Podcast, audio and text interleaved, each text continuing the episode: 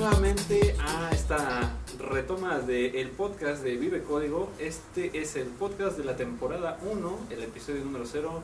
Y tenemos como invitado especial a mi estimado Norberto. Norberto, ¿cómo estás? Muy bien, muy bien. Eso es todo. Norberto Ortigosa, un gran amigo de pues, toda la banda que le echa el código. Oye, ¿qué onda, Norberto? Preséntate para los que no te conocen. Este, ¿A qué te dedicas? ¿De dónde vienes? ¿Dónde trabajas? ¿Qué estás haciendo? Ok, bueno, eh, bueno, mi nombre es Norberto Ortigosa Márquez. Eh, he estado como programador ya por un rato, por ahí del, empecé por ahí del 92. Ok, más o menos ya como unos, de ustedes estaban en Asia. Tengo, unos 20, 21 años entonces más o menos de estar allá programando. Eh, de las cosas, digamos así, como que quizás así diferentes. Ah, les, he platicado ya muchos de ustedes de ese tema, ¿no? He estado programando, mi primer lenguaje de programación fue Smalltalk. Buenísimo. fue, fue el primer lenguaje con el que aprendí a, programar. Eh, de hecho, en una, en una máquina, una XT, okay. donde primero empecé a jugar justamente con, con Smalltalk, de hecho con, con los disquetes estos, los de 5 cuarto, todavía, los, los De hecho tenía el disco de 5 cuarto donde venía justamente la imagen de Smalltalk, ya la cargabas y ya con eso tenías el ambiente gráfico y debugger, mouse, todo ahí corriendo en la, en la, en la, en la XT. Eh, estuve, digo, estuve, trabajando varios años programando en Smalltalk. Después un tiempo estuve, empecé a programar en Objective-C. Okay. Eh, he estado también programando, después estuve programando un tiempo con Java, mm. cuando salió justamente en el 94, 95. O sea, de hecho, en ese entonces estaba yo trabajando mucho con, con Son estaba yo como administrador. Son Microsystems, claro. Estaba ahí, este, estaba como administrador ahí en el, en el departamento de, de matemáticas. Este, bueno, en el IMAS. Eh, y estábamos administrando un equipo Son. Entonces, por esa relación, este, de hecho nos dieron, los de Son nos dieron acceso a, a betas ah, de, este, de Java.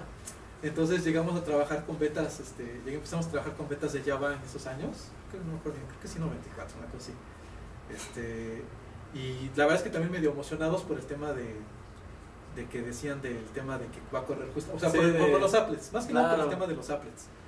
Eh, y la verdad es que desde la primera vez cuando empezamos a usarlo, así nos dijimos así como que, híjole, esto está bien feo. Este, no es posible. Ya lo empezamos a usar y todos dijimos, no, no, no, regresemos al No, no, no, a ver, aquí algo anda mal. Y ya, estamos. Y bueno, ya después sí estuve haciendo algunas cosas este, con, con Java en algún tiempo. Eh, estuve trabajando con HTMC, eh, después estuve también trabajando un tiempo con C Sharp, eh, estuve un buen rato trabajando también con C Sharp por allá del 2003 más o menos, 2005. Entonces, la verdad es que me ha tocado de todo, me ha tocado estar como administrador de, base de datos, he estado este, también este, como administrador de centro de cómputo, entonces hasta ponchando cables también, este, también y y haciendo todo el tema de configuración ahí de, este, de las máquinas, digo principalmente Unix. Eso, eso no lo conocemos de Norbert. Sí, sí, también ahí estuve, estuvimos más o menos como unos tres años de, administrador, llevando así este, las 40, ¿sabes? Este, manejando cuotas y manejando permisos y este, este, manejando este, toda la parte de desde el NFS para, este, de hecho, en, en, Son, de hecho, de hecho, en Son OS, desde Son OS, son antes de Solaris. Oh. Entonces, este, estuvimos trabajando con Son OS y después ya obviamente ya con, con Solaris. Eh, entonces ha sido mucho más mi tiempo trabajando con Solaris y con Unix en general. Casi con Linux no, de hecho, es muy Unix. pero, pero, realmente con, con, Linux no ha sido, fue muy poco, nada más cuando salió la versión de Slackware.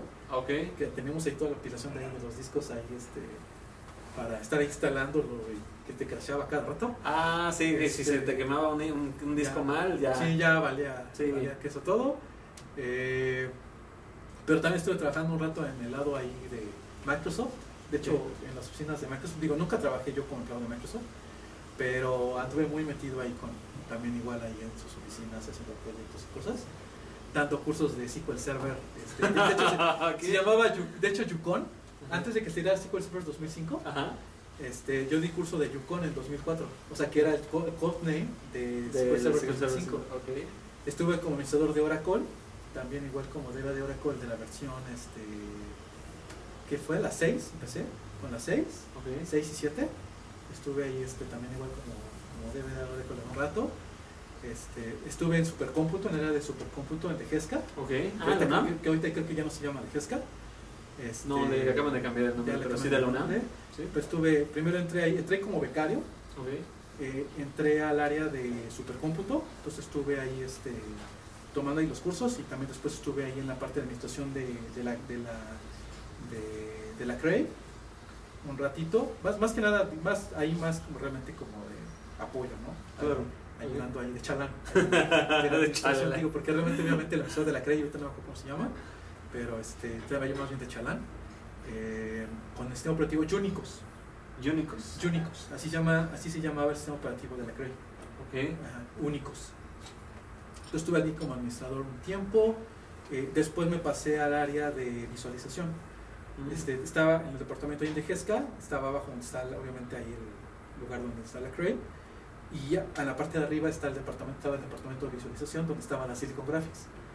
Mm. Entonces ahí este, todo lo que se procesaba de las simulaciones y todo, ahora se, se pasaban al departamento de visualización y ahí utilizando una, un software que se llamaba Performer, que, es de, que era de la Silicon, que es una, una, un, un framework que está sobre OpenGL Mm. para poder este, hacer modelados y, este, y, este, y obtener, o sea, de los datos poder hacer, este, eh, digamos, hacer la visualización ya de toda la información.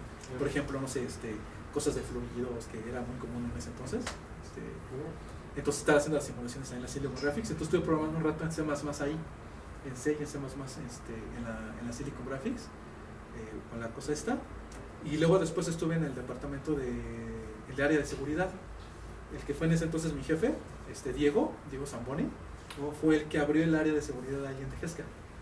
Y, este, y, y nos invitó a algunas personas a, a iniciar el grupo y, y empezamos a hacer ahí nuestros pininos ahí, ¿no? De, este, de temas de seguridad, cosas de este, cosas de, de, este, de hacer este, análisis forense y cosas de ese tipo, ¿no? Este, en los equipos y en algunos de los institutos.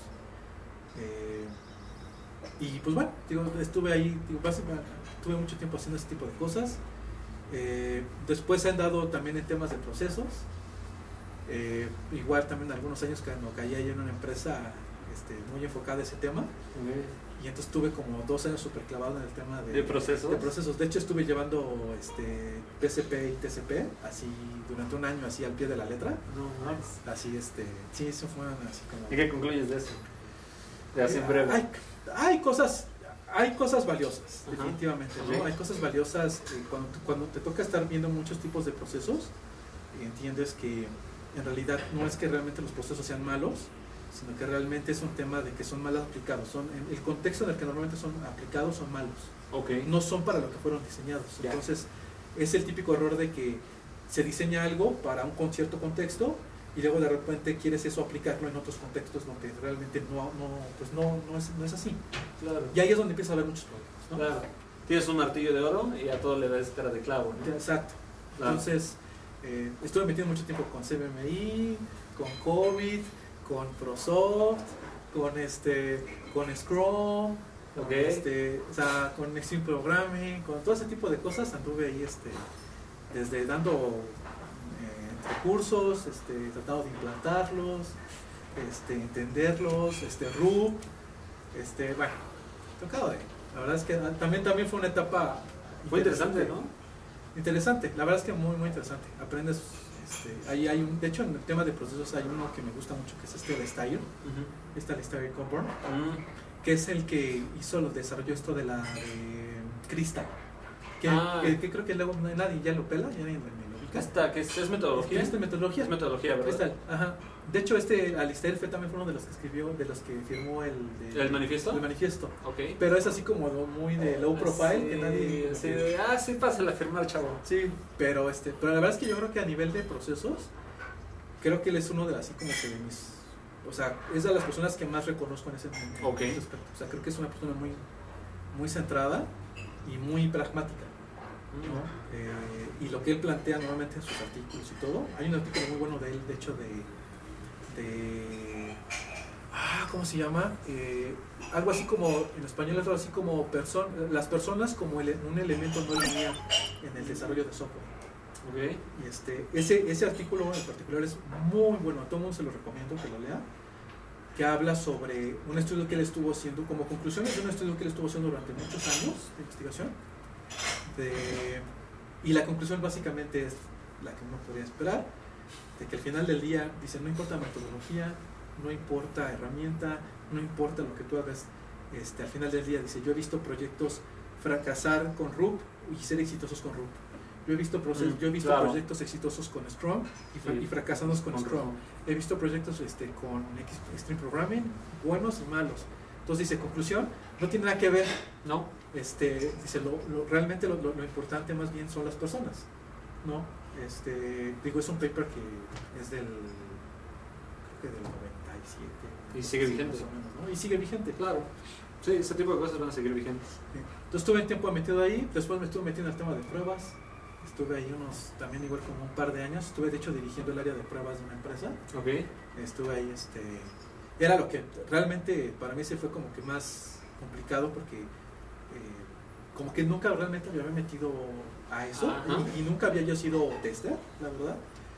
Eh, y la verdad es que sí me sentí bastante incómodo cuando empecé a hacerlo porque siempre, siempre ha sido mu- mucho mi tema de postura de criticar gente que quiere explicar o hacer algo cuando nunca lo ha hecho. ¿no? Entonces, Ah, ok, entonces de repente, ya. de repente dices, De repente "Es que yo soy, yo soy el que paradigma". llevo, no sé, procesos, Ajá. que es lo más común, y este, pero la verdad es que nunca han desarrollado, ¿no? Y entonces no, no, pueden, no pueden entender realmente lo que implica hacer software, Seguro. ¿no? Sí. Este, y el tema de pruebas es lo mismo, ¿no? O sea, en ese momento me tocó, por ciertas circunstancias, este, de que me dieron la, hacerme cargo del área de, de pruebas, y la neta es que no sabía nada. Nada. O sea, la verdad es que, o sea, bueno, bueno, teórico, pero, pero realmente nunca había hecho nada de pruebas. Entonces, eh, pues prácticamente como que medio año me estuve metiendo a, a hacer pruebas yo.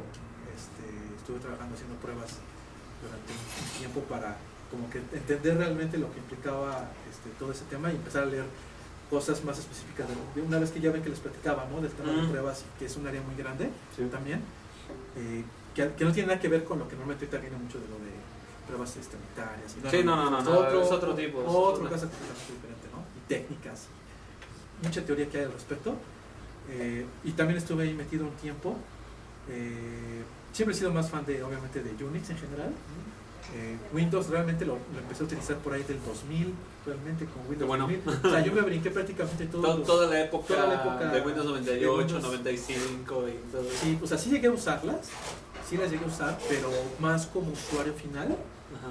más que realmente como desarrollador o Claro. más como realmente No, pues estar, haciendo, tú. como estar haciendo sistemas, ¿no? Este, Prodigio.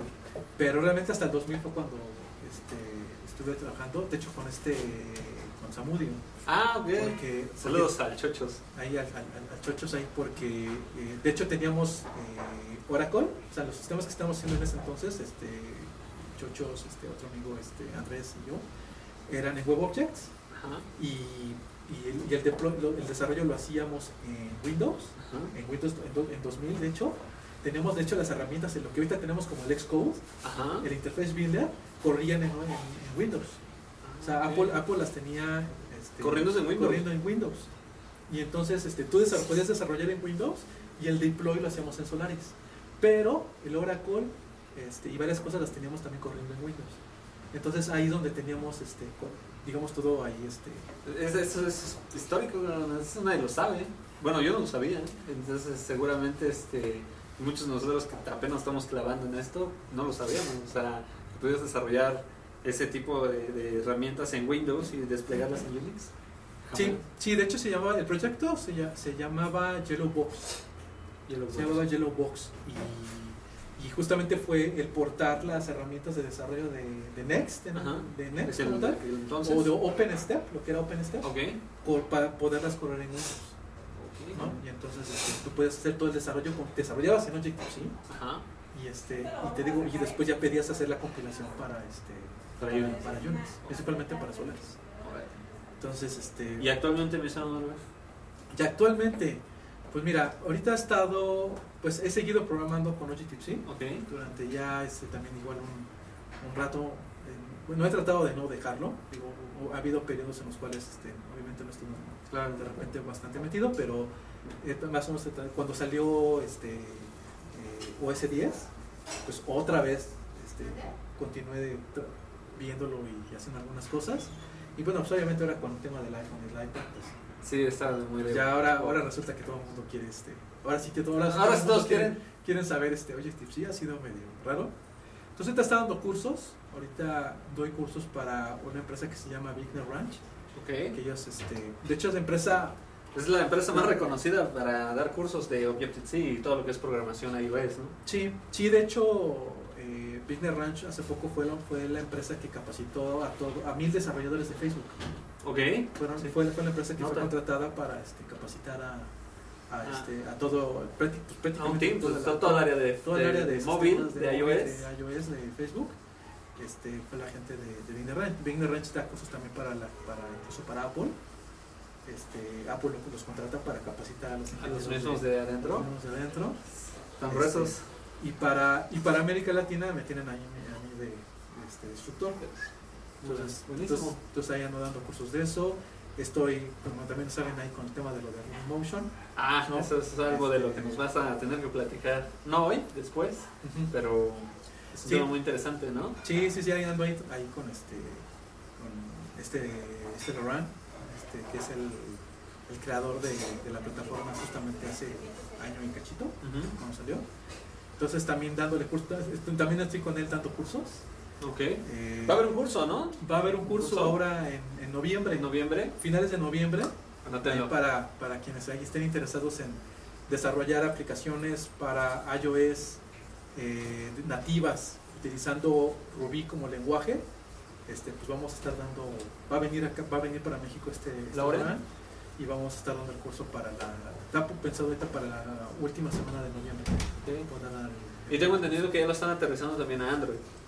Eh, Lo quieren- sí, Es la intención, ¿no? Sí, sí, sí, no, sí, ahí este, digo, la, la- la- este Loran me, me, me va a colgar de, de andar ahí, este, divulgando sus, más, secretos? más grandes secretos. Entonces esto no lo vieron aquí. pero, pero, este, pero sí, o sea, Hay la, algo por ahí. la verdad es que sí, se está ahí cocinando ya, este, Algo interesante. algo ahí interesante con la parte de Android. Buenísimo. Este, ahorita, de hecho, pueden ustedes utilizar ahorita Motion para, para, este, para iPhone, iPad y también para la Mac. Entonces también si quieren Ah, hacer, ok. si quieren hacer aplicaciones Para- igual para para, para Mac. OS 10, Ajá. pero también Se pueden, puede utilizar, con también Motion. pueden utilizar Motion. Órale, eso no lo sabía. Sí. De hecho, el otro proyecto que es el de Joybox, Ajá. Ah, que vamos a tener aquí a su autor. sí, sí, sí, sí, que tiene que andar por acá este Juan Caram. Por ahí de septiembre va a estar por acá. Este, ya les platicaré con más detalle, obviamente, este, pero está muy, muy, muy, muy padre ese proyecto. Órale. Está jalando, ya, ya, ya tiene libro, Ya tiene, Ya, sí, bueno, ya, ya, tiene- ya ya- está- publicando libro. cosas y todo. ya hay gente que está este, dando pláticas sobre Sí, de eso. Rubymotion. En- Digo, de Joybox. de perdón. Joybox ya, ya se dio una en Japón, Ok. ya se dio una, se acaba de, creo que se acaba de dar una en Israel y una, este, creo que la otra fue, creo que en Estados Unidos. De gente que, Sí, claro, que sigue el proyecto, que está haciendo que el lo está proyecto, usando. que lo está usando y que y está que ya- le salen las cosas y todo. Sí. Y es mexicano el Y, pelado. y todo el proyecto completamente mexicano. Mexicano. Mexicano, desarrollado así. Ahora sí que, que nadie más. sí. arrancado, de- arrancado aquí. Eso está muy, muy bueno. Pues ya tendremos próximamente a Juan Carán por acá también. Ya, ya está invitado también y ya Sí. tiene agenda. Perfecto. Buenísimo. Está muy bien. Y hoy, mi señor Norbert, nos vas a hablar de, De Elixir. de Elixir. De Elixir. Buenísimo, pues vamos a, a comenzar, pero primero sacar la, la chelita, ¿no? Salud. Sí, ¿Qué te vas a tomar, mi señor Sergio? Yo voy a tomar una Rogue. ¿Tú qué tienes? Una, una, una POU. Una Pou. ¿Tú me Sergio? Mira aquí. Voy a robar. Una calavera wheat beer. Aquí tenemos bufadora, tenemos buca negra y tenemos Jack Stout. Este, 50 minutos, vamos a medirle aquí el tiempo, vamos a ver qué show con esto. Para ver, este, Tu tomate. mi tomatillo, Tomatillo. no, para que no se nos vuele el tiempo, porque ya ves que nos pasamos, ¿no? Claro. Este, ¿qué es Elixir? Elixir es un, eh, un lenguaje que tiene, que ha estado, hace- se ha venido desarrollando la versión actual hace como un año. Ok. Ya Tiene, tiene un año aproximadamente Elixir, aunque algunos van a encontrar referencias de él de hace como casi dos años. Pero eh, Elixir es un lenguaje, digo antes, antes de pasarme a la parte histórica, Ajá. pero Elixir, Elixir es un lenguaje eh, que corre sobre la máquina virtual de Erlang. ¿no? Ok. Eh, es, un, es un lenguaje que eh, trata de trata, digamos, como que de corregir y de mejorar cosas que vienen en el lenguaje Erlang. O sea, normalmente cuando se habla de Erlang, eh, podemos estar hablando de dos cosas también, como, lo- como pasa como en Java, Ok. ¿no? Que hablamos luego Java, pero a lo mejor hablemos, hablamos del lenguaje Y de la plataforma. o de la plataforma. En Erlang también pasa un poquito algo así. El lenguaje y la plataforma. el lenguaje y la plataforma. Entonces, cuando luego se habla de Erlang, cuando la gente luego a veces menciona Erlang, está hablando de toda la plataforma, pero aparte, Erlang es el lenguaje ¿no? que corre sobre la, sobre, la, sobre la máquina virtual. La máquina virtual, de hecho, se llama este, BIM. B, B de burro, Ah. E, A, M. Ah, ok, bien. La, BEM, o BEM, no sé, ahorita- la verdad es que nunca he fijado bien cómo la pronuncian, pero eh, es la, eh, de hecho es de, la A es de Abstract, es de Erlang Abstract Machine, Machine. ¿no? Este, y eso, Er- Elixir es un lenguaje que lo que quiere, es un lenguaje funcional, Ok. es, un, es un lenguaje funcional que también tiene varias, tiene cosas interesantes, por ejemplo, tiene cosas de Prolog. De hecho, Erlang, Oh. su, Erlang sus raíces Son prólogos. son Prolog. De hecho, la sintaxis de Erlang es, es, eh, hereda mucho de Prolog. Ok. Eh, todo, este, todo este concepto de, de, de este, de poder hacer match, por ejemplo, de, de- de definición de reglas, y después cuando tú ejecutas un programa que puede identificar la regla y entonces se empieza a hacer todo el encadenamiento de la ejecución, este, eso, por ejemplo, lo tienes en, en Erlang. Ok.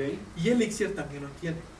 Entonces tienes, tienes un lenguaje funcional, tienes, tienes, este, es muy fuerte el concepto, por ejemplo, de lo, de lo que es pattern machine, que, este, que puedes hacer este, Claro. con- en- a nivel de, las, de, de funciones. Eh, no tienes eh, conceptualmente, digamos, o bueno, inicialmente en el lenguaje, cosas como clases, objetos, este, No, no hay eso. aunque, aunque en realidad las podrías este, Incluir. las podrías tú definir Mm. eh, tiene, tiene, tiene una, una cosa muy interesante que es un sistema de macros muy similar a, este, ¿A Lisp? a Lisp, O sea, se puede Este, extender el lenguaje. se puede extender el lenguaje. Eh, eh, de repente luego, eh, a veces he comentado un poco de eso del sistema de macros. Eh, la gente luego eh, no, no conoce muy bien realmente cómo funciona el sistema de macros de Lisp. Eh, es, de repente luego sí cuesta trabajo entenderlo.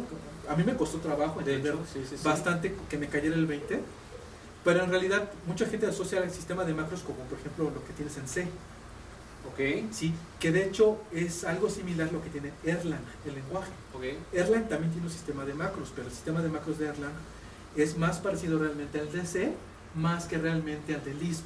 O sea, realmente más es un como preprocesador. ¿sí? Más que realmente algo como Lisp. Realmente en el caso de Lisp y en el caso de Elixir, el sistema de macros lo que te permite es poder ejecutar código al tiempo de compilación. Eso es lo que realmente es el- lo que significa el sistema de macros.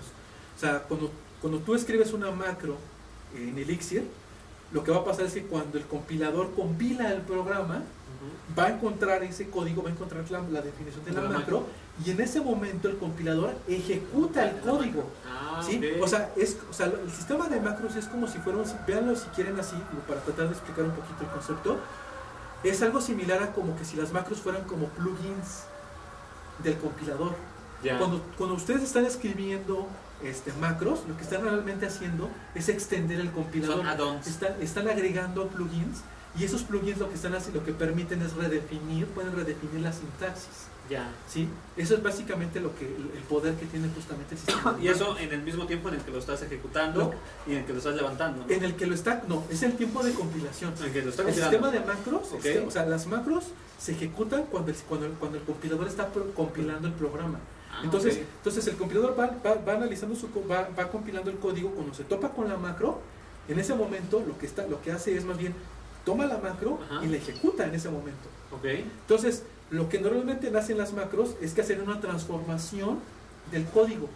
Haces, puede hacer una transformación Ya. de la AST en el momento de la compilación. Entonces, el compilador dice, a ver, oye, espérame tantito, aquí acabo de encontrar esta macro, le, le da chance a la macro que manipule, que haga, la, que haga las transformaciones del código necesarias y, es, y, el, y la- resultado de la transformación del código La se la pasa al compilador para que eso sea el que el compilador lo tome y lo compile. Muy Sí. Entonces es como darle chance, oye, ¿sabes qué? Me, me detengo en compilación, haz la transformación, termina la transformación, me lo devuelves y entonces eso es lo que yo compilo. ¿sí? Y entonces yo ya continúo con la compilación. Y así, y así, del yo voy, y así yo lo voy haciendo a nivel de la, o sea, bueno, utilizando macros. Eso, eso es lo que realmente tiene eh, muy, muy interesante, que aunque la gente confunde luego a veces de que dice, oye, pero Erlang sí tiene macros. Sí, pero no son macros tipo Lisp, realmente son macros más tipo C, Ah. ¿no? ¿Sí? Donde realmente pues es- tienes, son muy tontas, ¿no? O sea, las, las macros de C son muy, muy tontas, o sea, realmente son puras sustituciones, son puras cosas, son, son manipulaciones a nivel de texto. O sea, lo que realmente haces normalmente en el sistema de macros de C es manipulación del texto. En el caso de, la- de los macros de Lisp o de Elixir, lo que estás manipulando es el AST. Ok. El árbol de transformación sintáctica. así es. Para que dé como resultado nuevos elementos de compilación o algunos elementos que te permitan a ti este, eh, poner algún tipo de elemento que al momento de que compile, ¿no? Lo reconozca, lo aplique, ¿no? Y a lo mejor lo aplique y lo modifique, ¿no? Realmente. Sí, esas transformaciones del árbol sintáctico es creo un tema muy interesante que merecería este, algún tipo de referencia a blog post porque eh, eh, de hecho creo que muchos lenguajes este, tienen eh, la capacidad de hacer transformaciones del árbol sintáctico en donde tú puedes eh, muy fácilmente modificar el código compilado o el código que se genera al compilarse, ¿no? Este, y en algunos casos es como, como tú dices, ¿no? Realmente es tan simple como unas sustituciones, unas cosas por otras, y otras veces sí ya es inyección de código, es agregado de código o agregado de comportamientos, de métodos, de variables, cosas ahí un poquito más interesantes, ¿no? Sí, la verdad es que eso merecería un blog post. ¿Y, y qué fue lo que realmente, por qué te llamó la atención Elixir? Digo, ya nos diste más o menos un, un contexto de cómo, de cuál es tu, tu trayectoria, ¿no? Realmente lo que vemos es de que, este, tienes una trayectoria muy distinta a muchos desarrolladores, ¿no? O sea, y, y realmente eh, dices que comenzaste con Smalltalk y hace poco en una charla que diste en el Barcamp, dices que te gustó Elixir por algunas similitudes con Smalltalk, ¿no? ¿Y qué, qué nos puedes decir de eso? Eh, a mí, yo, a mí siempre, siempre me ha gustado mucho los, los lenguajes de programación. O sea, siempre he estado muy, siempre ha sido como que un, un- un área de interés para mí eh, por hobby, ¿no? O sea, totalmente por hobby. Eh, y además de que en la práctica me ha tocado, ¿no? O sea, el haber estado programando muchos años en Java, muchos años en C Sharp, otros más en Pascal también que me tocó, en C. O sea, por una u otra razón me ha tocado estar trabajando con, con Fortran, por ejemplo, cuando estaba en el supercómputo, lo que, lo, que- la- lo que utilizabas del lenguaje pues, es Fortran. Este, Cobol es lo único que me- ahorita no me ha tocado. ¿No te ha tocado? Y he tenido ganas para poder también entender un poquito Entenderlo. la parte de mainframes, la verdad es que sí me llama la atención algún día dedicarle un tiempo para, más que nada para, para conocer más la, la- la- la arquitectura y todo, de- más realmente práctica, más que teórica nada más, y por eso a lo mejor me interesaría meterme a COBOL. Eh, pero sí, digo, la verdad es que siempre, siempre ha sido este, para mí muy interesante el tema de lenguajes. Y una cosa que siempre he tratado, para mí una de las cosas, que como mis criterios, mis criterios de, de, digamos, como de calificación de un lenguaje, o para mí que puede ser atractivo, normalmente no es tanto el tema de features, no es tanto el de que si puedas hacer ciertas cosas o no. Eh, no normalmente no, no me voy primero con eso. Contra lo primero que me voy es tratar de entender cómo fue diseñado. ¿Cuáles son eh, lo que yo le llamo ese principio unificador, esa idea unificadora, ¿no? que, sobre la cual todo el diseño del lenguaje está formado? ¿no? En el caso de Smalltalk era, era muy claro con el tema justamente de estos conceptos del tema de objeto, del tema de pase de mensajes. De hecho, en realidad, más el tema de pase de mensajes. Pase de mensajes es algo muy, muy claro en Smalltalk, que se respeta y que se sigue ¿no? en, todo, en todos aspectos. Y todo lo demás está construido sobre eso. Un ejemplo muy concreto en el caso de Smalltalk. Eh, Smalltalk como lenguaje, por ejemplo, no tampoco, igual por ejemplo como Lisp, ¿no? como, como, como los dialectos de Lisp, no tiene, por ejemplo, condicionales, no tiene ifs, Mm. no tiene, no tiene, este, no tiene whiles, no tiene, o sea, realmente el- las sintaxis del lenguaje de Smalltalk no las contempla. Si tú ves la definición del lenguaje, no los tiene, no existen este, este, estructuras de control. Sin embargo, si las, sí las vas a ver. O sea, si tú vas de repente en el código y vas a ver de repente a un, dice un if, no sé qué. Sí, pero el if es un mensaje. Ok. Sí, o sea, el if en realidad simplemente es un mensaje como Un cualquier mensaje otro. más. Es un mensaje más que se lo estás mandando, en este caso en Smalltalk, se lo estás mandando a una instancia de Boolean. Ok. ¿sí? Entonces, realmente en la sintaxis de Smalltalk lo que tú tienes es, tienes el objeto receptor, ¿sí? Muy similar, por ejemplo, como en Objective-C, que tienes el objeto receptor y luego tienes el mensaje separado por un espacio. Ok. Entonces tienes aquí el, el- el objeto que te puede representar, una variable que te puede, que puede contener true o false, y luego le mandas if true o if false. ¿no? Pero es un Oh, ya, mensaje, pero es un mensaje que se lo estás mandando al objeto.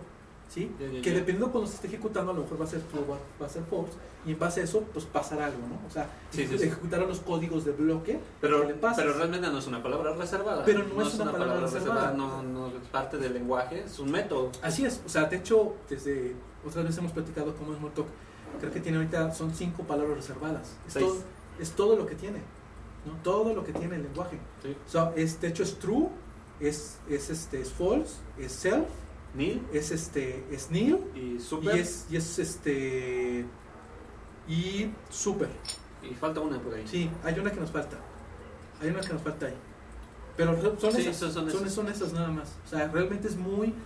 eh, Es lo que el otro día les decía, que a lo mejor es, no es tan correcto el nombre, no me van a por eso, pero yo lo mencionaba la- otra vez como, como microkernel, ¿no? Ajá. Como ese concepto de que cómo yo cómo defino yo ese conjunto mínimo realmente de, de- de- de- De elementos del de lenguaje. elementos del lenguaje que me va a permitir crecerlo, ¿no? Y que me permite definir más cosas a partir de estos, de estas, este, de, est- de estos axiomas, que es también verlo de otra manera, ¿no? Eh, hay, hay pocos lenguajes que realmente están definidos de esa manera, ¿no? Es cierto que es uno, Lisp obviamente es otro, ¿no? O sea, Lisp está realmente también definido de la misma manera. Eh, Elixir, la razón de por qué me interesa es por eso.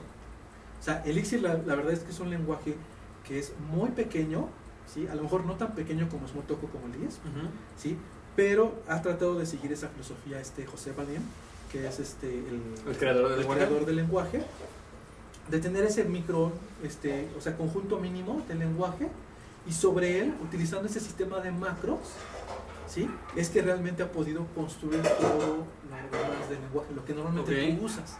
Que de hecho es lo que les platicaba el otro día de que muchas de las cosas que tú estás, um, realmente nosotros vamos a estar usando normalmente en el día a día con Elixir, Ajá. realmente son macros. O sea, realmente no es la sintaxis verdadera De Elixir. del de Elixir. Ok. ¿sí? O sea, hay cosas que sí, pero realmente la gran- muchas de las cosas son realmente macros. ¿No? Que lo que están pasando es que están provocando que se transforman ¿sí? y se convierten justamente en las expresiones más, este, más, más simples. Que a diferencia de otros lenguajes, este, tú no estás, bueno, tú no usas macros, sino usas las estructuras sintácticas que se te van creando en el lenguaje, ¿no? Y a, y a partir de eso ya le van creando la semántica y la léxica y todo eso. Y dicen, ah, voy a tener un elemento for y este for va a recibir tres cosas separadas por eso y eso crea una sintaxis, ¿no? Y ya se queda así como fijo, ¿no? Así. Realmente. E- Eso es, eso es fijo del lenguaje y es la estructura del lenguaje. Aquí no, Aquí no, aquí no. aquí no. Aquí realmente este, el uso de, de- de las macros es el uso del lenguaje mismo, ¿no? Del mismo elixir, para que tú puedas este, hacer cosas como una iteración, como una condicionante o alguna otra cosa más, ¿no? Así es. Eh, Ok. Exacto. De hecho, un ejemplo, por ejemplo, para, para los que nos ven, por ejemplo, que, que trabajan, por ejemplo, con C Sharp, Ujú. en .NET, eh, yo creo que un ejemplo muy claro de eso este, que contrasta es, por ejemplo, la palabra using. Using. La palabra using que se, que se tiene, que, que me metieron, no me acuerdo en qué versión, disculpan si a lo mejor me equivoco con qué versión, digo, no me acuerdo si fue en la, creo que a partir, no me acuerdo si de la 3 o la 4 de este ¿De C Sharp? de, de C Sharp, eh, metieron esa, este, agregaron al lenguaje este, la opción de using, que, está, que lo que hace es que tú puedes utilizar using, le indicas, por ejemplo, aquí, no sé, por ejemplo, abres un archivo y entonces en- en- abres un scope y en ese scope trabajas con el archivo, pero tú sabes que el using garantiza que cuando, cuando te salgas del contexto va a cerrar el archivo, Ah, o sea, cierra el recurso. Ok, ok. ¿sí? Lo cual es muy padre, es muy práctico, porque, porque es muy común, es, es un idea muy común, ¿no? De que pues, si tú abres un recurso, lo usas y luego después lo cierras. Claro. El problema es de que pues, luego se nos puede olvidar, ¿no? Y no lo cierras y o se nos pasa y- para otro y lado. tienes- y es algo que tienes que de modos estar escribiendo, es una línea más de código que tienes que escribir. Entonces, algo que ellos agregaron, que es muy práctico, es que tú puedes decir, sabes que using, le pasas, a- abres, el, abres este, la- el archivo y tú sabes que dentro de ese contexto lo usas y cuando el- se sale automáticamente, el Sí, using sí. se hace responsable de agarrar y cerrar el recurso.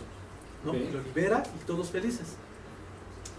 Para que la gente de .NET y de C Sharp pudiera tener eso, se, tiene que, se tuvo que haber esperado hasta que la gente de Microsoft, ¿sí?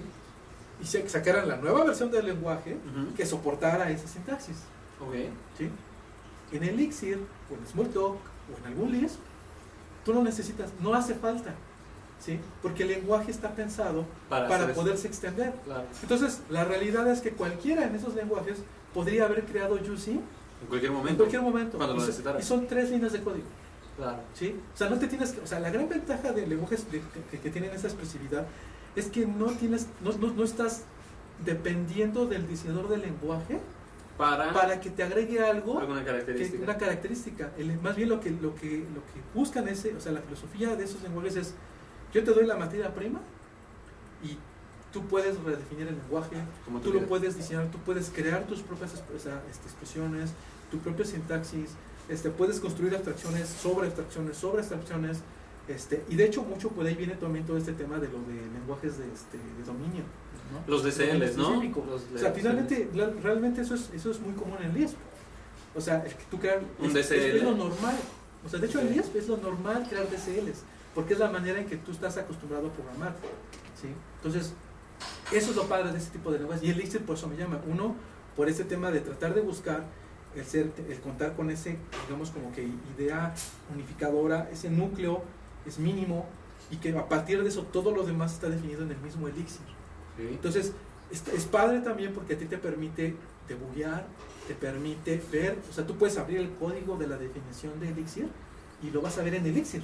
Ok. ¿sí? O sea, no, no O vas sea, a no, no, no hay no cosas vas- crípticas. no vas a ver cosas de repente, oye, ya se pasó aquí, ya se fue a C, o ya se fue a, este, A otro a lenguaje. lenguaje, y entonces, ¿no? Como, Como sí pasaría como con otros lenguajes que en, en el caso muy particular, por ejemplo, de Java, ¿no? Este, que de repente estás haciendo algo con JRuby o con Groovy o Así con. Jython y de repente hacen una llamada a Java muy particular y muy concreta, ¿no? O sea, eso es lo que pasa en muchos lenguajes que están sobre la JVM, entonces aquí no. Aquí no. Aquí hay cosas que sí, que es lo que el equivalente de Smalltalk son las primitivas. ¿no? Las primitivas en Smalltalk estaban creadas, hechas, de hecho, programadas en ensamblador. Sí, pero eran así, digamos, como contaditas. Al fierro. Al fierro. ¿sí? Eh, en Elixir sí hay cosas que están hechas en Erlang. Ok. Sí, están hechas en Erlang. Pero es, es un conjunto muy reducido. Ok. Y realmente a partir de ahí, todo lo demás, Es Elixir. ahora sí es Elixir.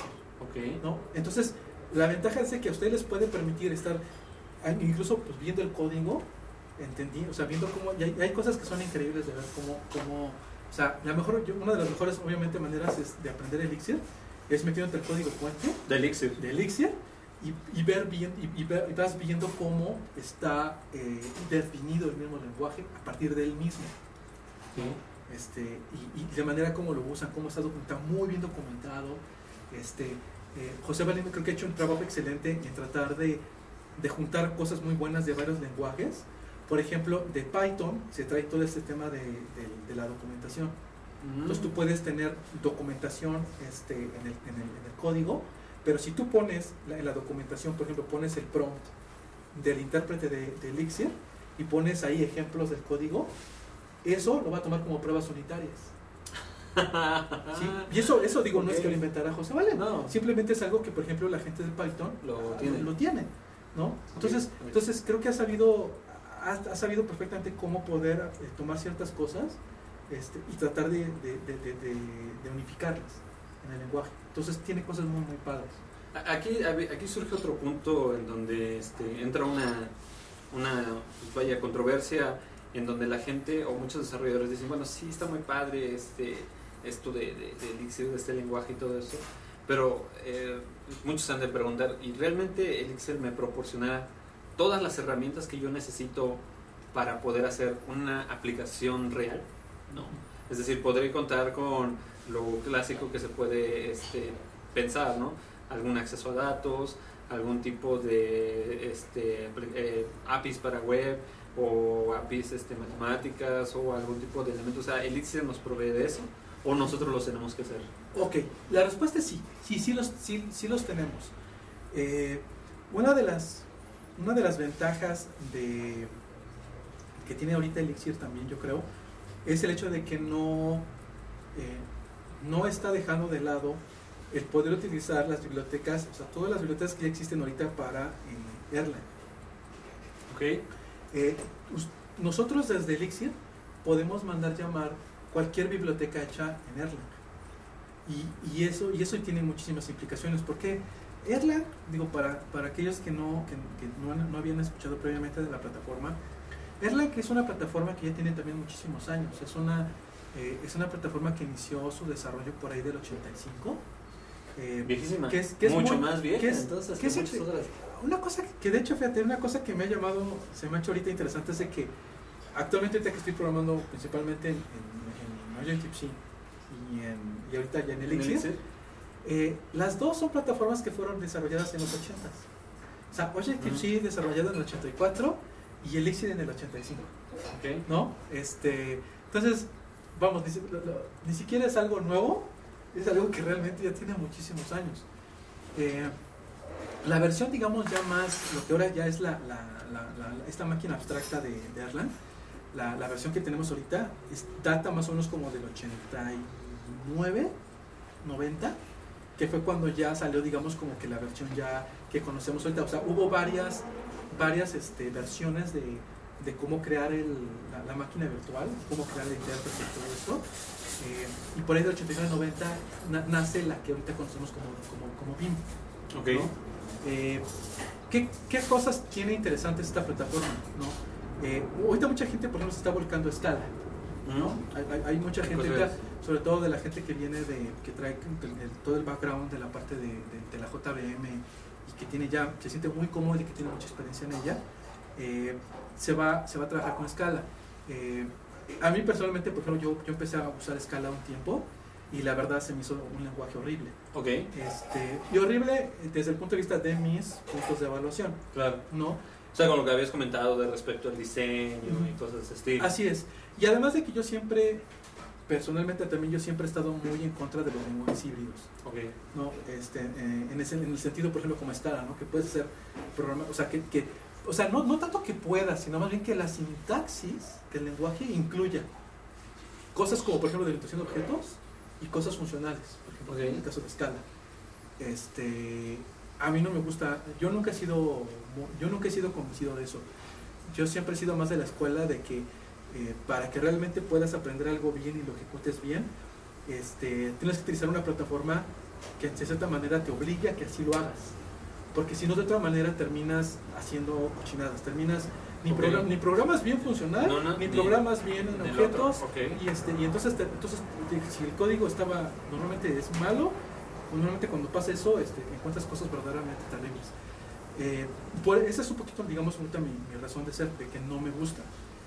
Eh, la gente que está buscando escala es por el tema de disponibilidad, es por el tema de lo de ACA, por ejemplo, ACA, Ajá, como, ACA. como, como, como, este, plataforma Lo de Play. para, para lo de Play, ¿no? Para poder este manejar. ACA de hecho es una, se van a enojar, pero es un clon de, de Erlang, en realidad. este, es, un- es una copia este, básicamente de, de Erlang. Este, Erlang, cosas que, cosas que tiene padre, es de que fue diseñado desde el inicio para poder hacer desarrollo de sistemas distribuidos, ¿sí? Con alta concurrencia, que pueden estar haciendo este, y que requieren de alta disponibilidad, ¿sí? Eh, y en el tema de alta disponibilidad está este concepto de, de- de hot swap, de que ustedes, por ejemplo, en Erlang pueden eh, cambiar código en tiempo de ejecución, ¿sí? de la versión que tienen corriendo en producción, la pueden ustedes hacer el cambio sin tener que dar de baja el sistema. ¿sí? O sea, no, no es un tema de, eh, digo, eso en el JVM o en otras lo que, lo que haces es que más bien haces un- tienes un clúster, ¿no? Ajá. Para que entonces más bien el clúster lo que te permite es de que tú puedes dar de baja una instancia, la actualizas, este, y vas, y para de tal manera de que garantices de que el sistema, el, el servicio no lo, no lo pares, ¿no? Aquí no necesitas eso, porque tú en cualquier momento tú puedes decir, ¿sabes qué?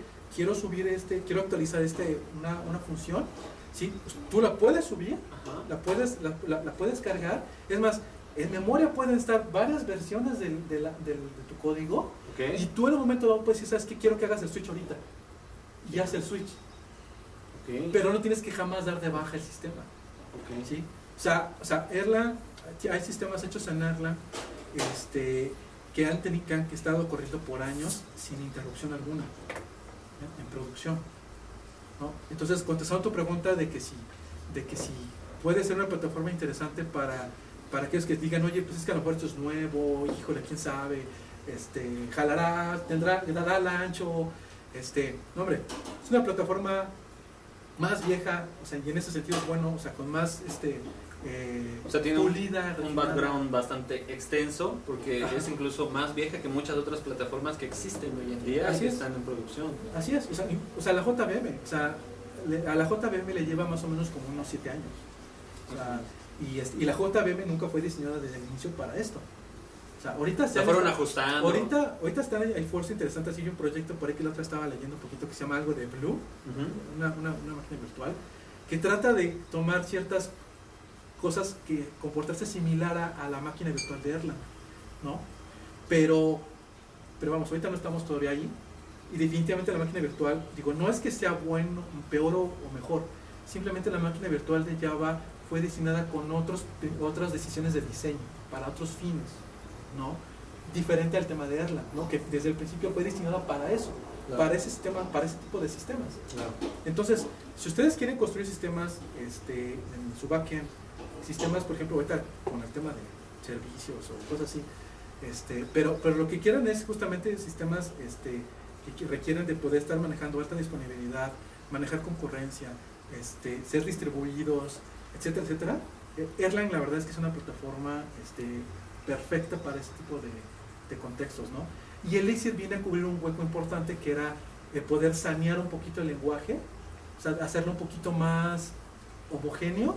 O sea, Erlang tiene ciertas, tiene más inconsistencias en algunas cosas, este, como el lenguaje, y Elixir viene, digamos, como que a, a limpiarlo, como que dejar, ¿sabes qué? Limpiemos esto, acomodemos esta parte, pero sigamos aprovechando todo Lo que ya la existe. infraestructura, todo lo que se tiene de la máquina virtual y lo que otra cosa que se conoce como OTP.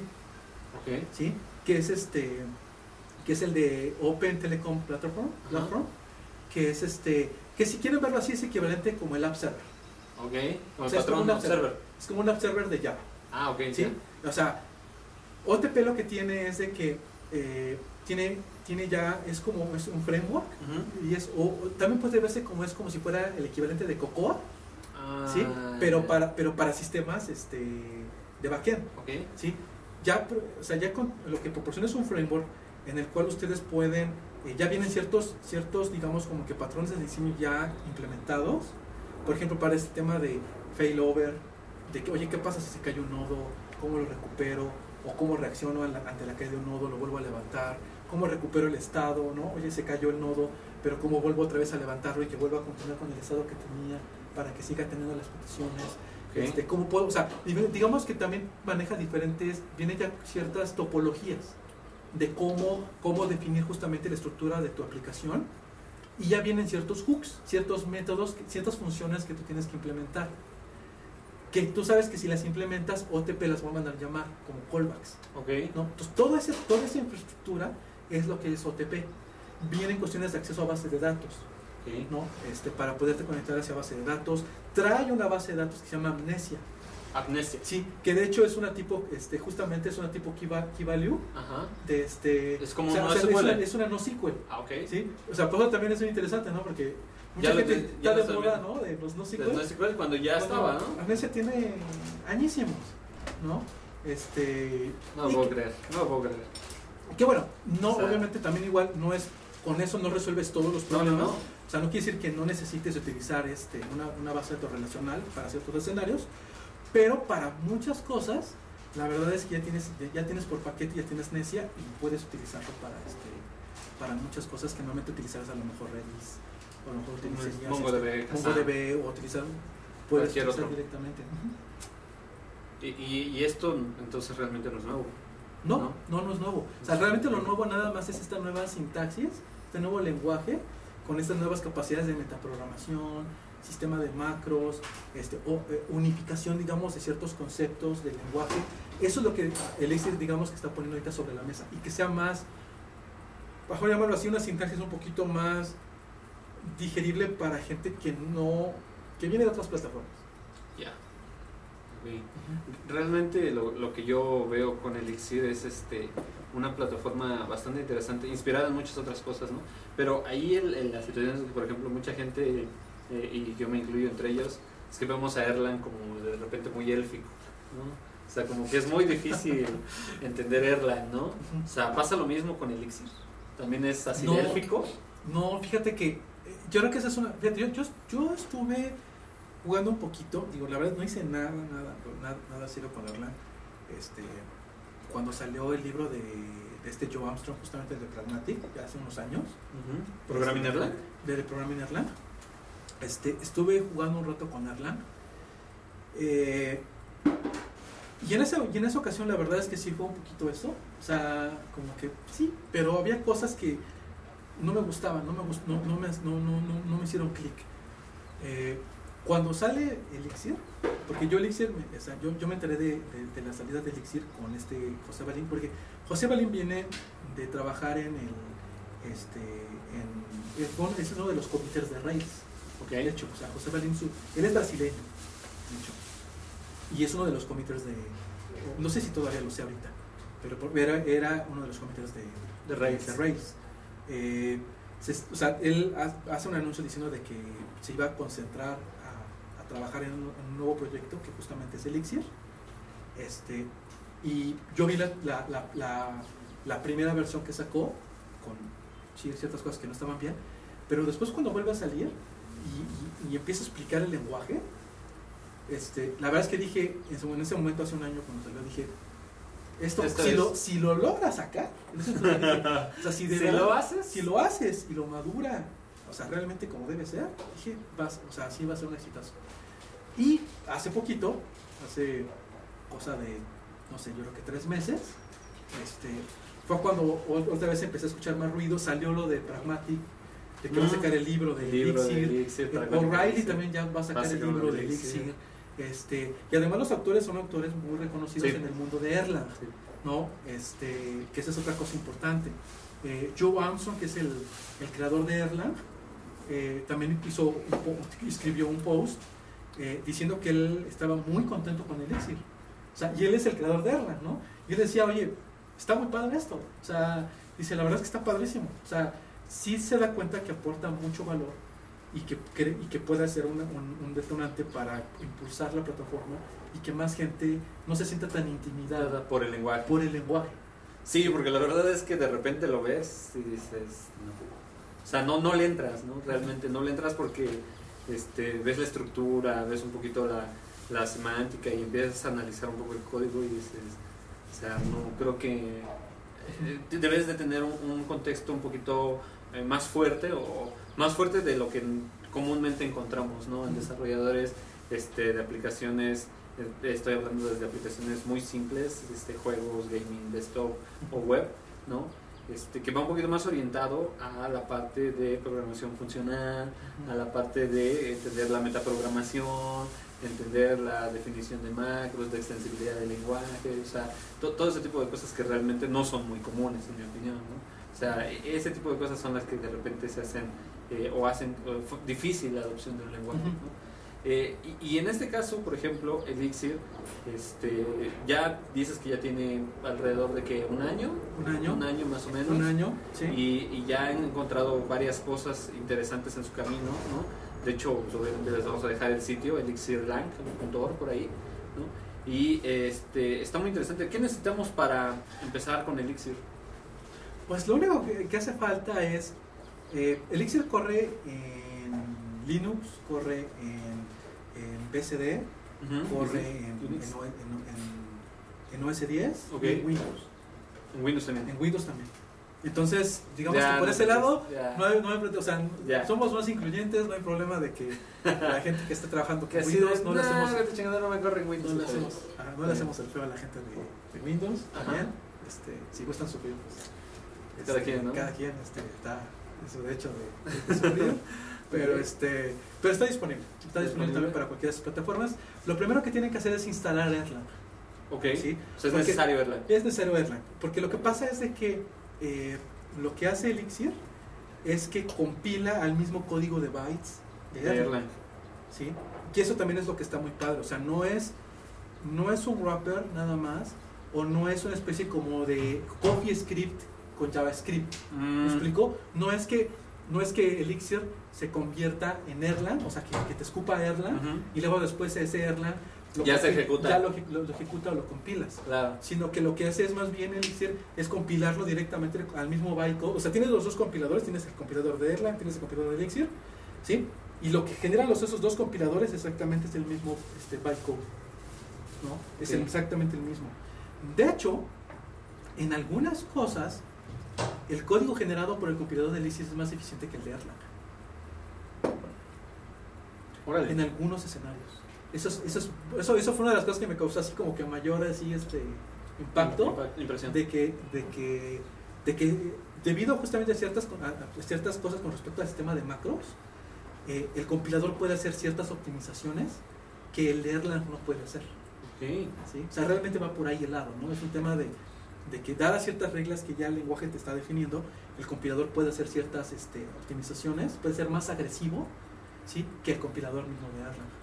Me suena un poquito, eh, un poquito esa, esa eh, situación a una analogía que hay actualmente, por ejemplo, con lo que es Java y la plataforma Java y Groovy, y realmente lo que había en aquel entonces con Groovy o Groovy más, en donde a través de lo que ya tenemos ahora, que son algún tipo de anotaciones de compilado estático y ese tipo de situaciones, este es- eh, el código Groovy, ya con algunas modificaciones en el árbol sintáctico, este, podía correr inclusive más rápido que el código Java, ¿no? Entonces, pero es realmente porque el código de byte que se genera, este, realmente aquí eh, se optimiza de tal manera que corre inclusive más rápido o se ejecuta más rápido en la JVM que el propio código de que puede generar Java per se, ¿no? O sea, me suena más o menos como esa analogía. De hecho, es algo de lo que en, en- del lado de mobile es lo que hace RubyMotion con, este, con Ruby. Ok. O sea, RubyMotion lo que hace no es que no es una capa encima de, De de. Objective-C. Lo que hace, lo que hace realmente RubyMotion es un compila, es- tiene su compilador que lo que hace es que toma el código de, de- de Ruby, lo parsea, lo pasa, o sea, genera el AST y a partir de esa AST lo que hace es que genera el, el- la, la representación intermedia del LVM De, y, ah, y del LVM agarra corre y se lo pasa al LVM para que lo compile y pasa por las mismas fases como pasa el código de Objective-C. Sí, que, ah, que como tú bien dices, a diferencia de un CoffeeScript, no es este del CoffeeScript, se compila, se genera JavaScript Ajá. y luego JavaScript ya es el que se ejecuta, ¿no? O sea, e- e- ese es otro tipo de cosas que simplemente son comodidad para uno. Esto es distinto, en donde vamos directamente a, mane- a- a- a- a manipular las máquinas virtuales, ¿no? O sea, directamente a manejar el código de byte sin pasar por el intermediario del lenguaje, ¿no? Realmente es, es eso, eso lo que entiendo. Ok, y vaya, este, pues ya nos quedan poco tiempo. Bueno, este, para cerrar, mi estimado honor, para pasar a esta parte de, de, de la demo, este, ¿qué, contexto o qué background recomiendas o, qué este, lecturas recomiendas para comenzar con Elixir y que no sea tan, este, tan pesado, ¿no? O sea, que, que yo, digamos, eh, a mí como un desarrollador que de repente quiero probar Elixir, pero a lo mejor traigo un contexto de C estructurado, de Java, de Python, de inclusive de Ruby, ¿no?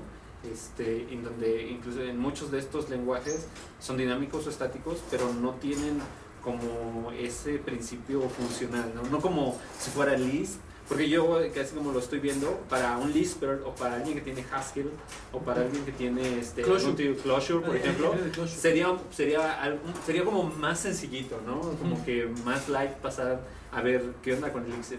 Pero para quien no, ¿qué nos recomiendas? Eh, a lo mejor yo, yo, yo iniciaría con ver eh, uno de los... Yo primero les diría que leyeran, que vieran un video, es el que te comentaba hace ratito. Ah, se los vamos a poner. Sí, vamos a poner la, yo creo que ponemos la, la referencia. Es una presentación que dio este José Balín, que de hecho un ejercicio que vamos a hacer ahorita, este, nos lo pirateamos de ahí. Ok. Pero la verdad es que vale la pena el ejercicio, ese, ese ejemplo para que... Porque sí, ese es muy sencillo el ejemplo, vamos a verlo. vamos a ver que cubre una gran cantidad de conceptos que cuando les expliquemos la gente yo creo que le va, le va, le va a entender muy bien. Eh, ese video yo lo recomiendo porque explica un poco los antecedentes de la, de la máquina virtual de Erlang. O sea, aparte de ahí, os explicando por qué Erlang. ¿sí? O sea, trata de contestar esa pregunta este José Balín. Este, Y, y después se va justamente con, con explicando qué cosas Elixir quiere cubrir. Ok. ¿no? Y después vienen algunos ejemplos, este, corre hacer unos ejercicios ahí en vivo para explicar justamente qué, cómo, cómo funciona. Yo creo que ese podría servir algo, más que nada como para abrirles el apetito. Ok. O sea, como para que la gente lo vea y diga, ah, caray, pues esto sí está muy se padre, esto, esto se ve, sí se ve bien, o sea, sí se ve interesante y, y como tú decías, ¿no? No se ve tan intimidante, Sí. ¿no? O sea, que lo vean y dices, ah, pues, o sea, porque como, lo, como se, se lo pone, este, no, no se ve, lo- lo- él sabe, es- es- él es una persona que sabe explicar muy bien.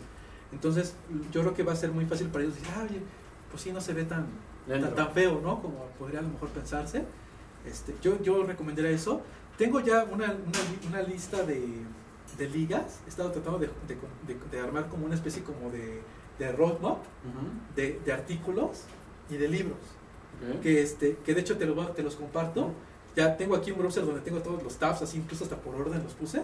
Ok. Para decir, mira, empieza a leer este, lee este artículo, luego es este, luego lees este video, luego lees este libro, luego lees esto, luego lees esto, luego lees esto. Ok. Entonces, digamos así como que el pad que más o menos yo estoy armando, para que, justamente para eso, para que cualquiera que me diga, ya quiero aprender, pues es así como el kit, ¿no? Sí. Entonces te paso el kit de, este, de, de De- aprendizaje. sí, que, que viene mezclado artículos, viene combinado libros y viene combinado videos, Ok. ¿no? Este, hay un, eh, están dos libros, este justamente el de Pragmatic, y está... ¿En beta? eh, está- están, están en beta, pero ya está muy, muy desarrollado. Sí, ya tiene sus capítulos, ya está Está- accesible. muy, muy, muy completo. Este, está este cuate también, un, también este cuate se llama Laurent, Ah, Sa- ok. Saint Laurent se llama, que es este, el que también está haciendo el libro de O'Reilly. Ok. Está un video de Pipco también, Ah, sí, claro, de Pico. también- también Y está- de hecho por el mismo José Balín. de por el mismo José Balín. Ese también se lo digo, viene en el pipeline, o sea, Sí. de, viene también ese video, y en ese video también este, José Balín les explica, ¿no? Y le hace unas, hace, de hecho hacen un programa, Ok. hacen un programa, este cuate le deja típico como los estos de one to one con Ah, con un desarrollador. este, sí, con Entonces, eso. entonces agarra y le dice, ¿sabes qué? Pues haz esto. Y entonces empieza ahí José Balín a tratar de hacerlo en Elixir. Este, y la verdad es que este, es muy padre. Es, es, eh, lo más valioso es que uno va, entendiendo cuál es la forma de pensar para atacar el problema. Pensando en las herramientas que te da Elixir. Ok. ¿no? Entonces, este, Buenísimo. eso, eso yo creo que por ahí, por ahí va. Buenísimo. Pues bien, pues pasemos a esta parte de, de la demo.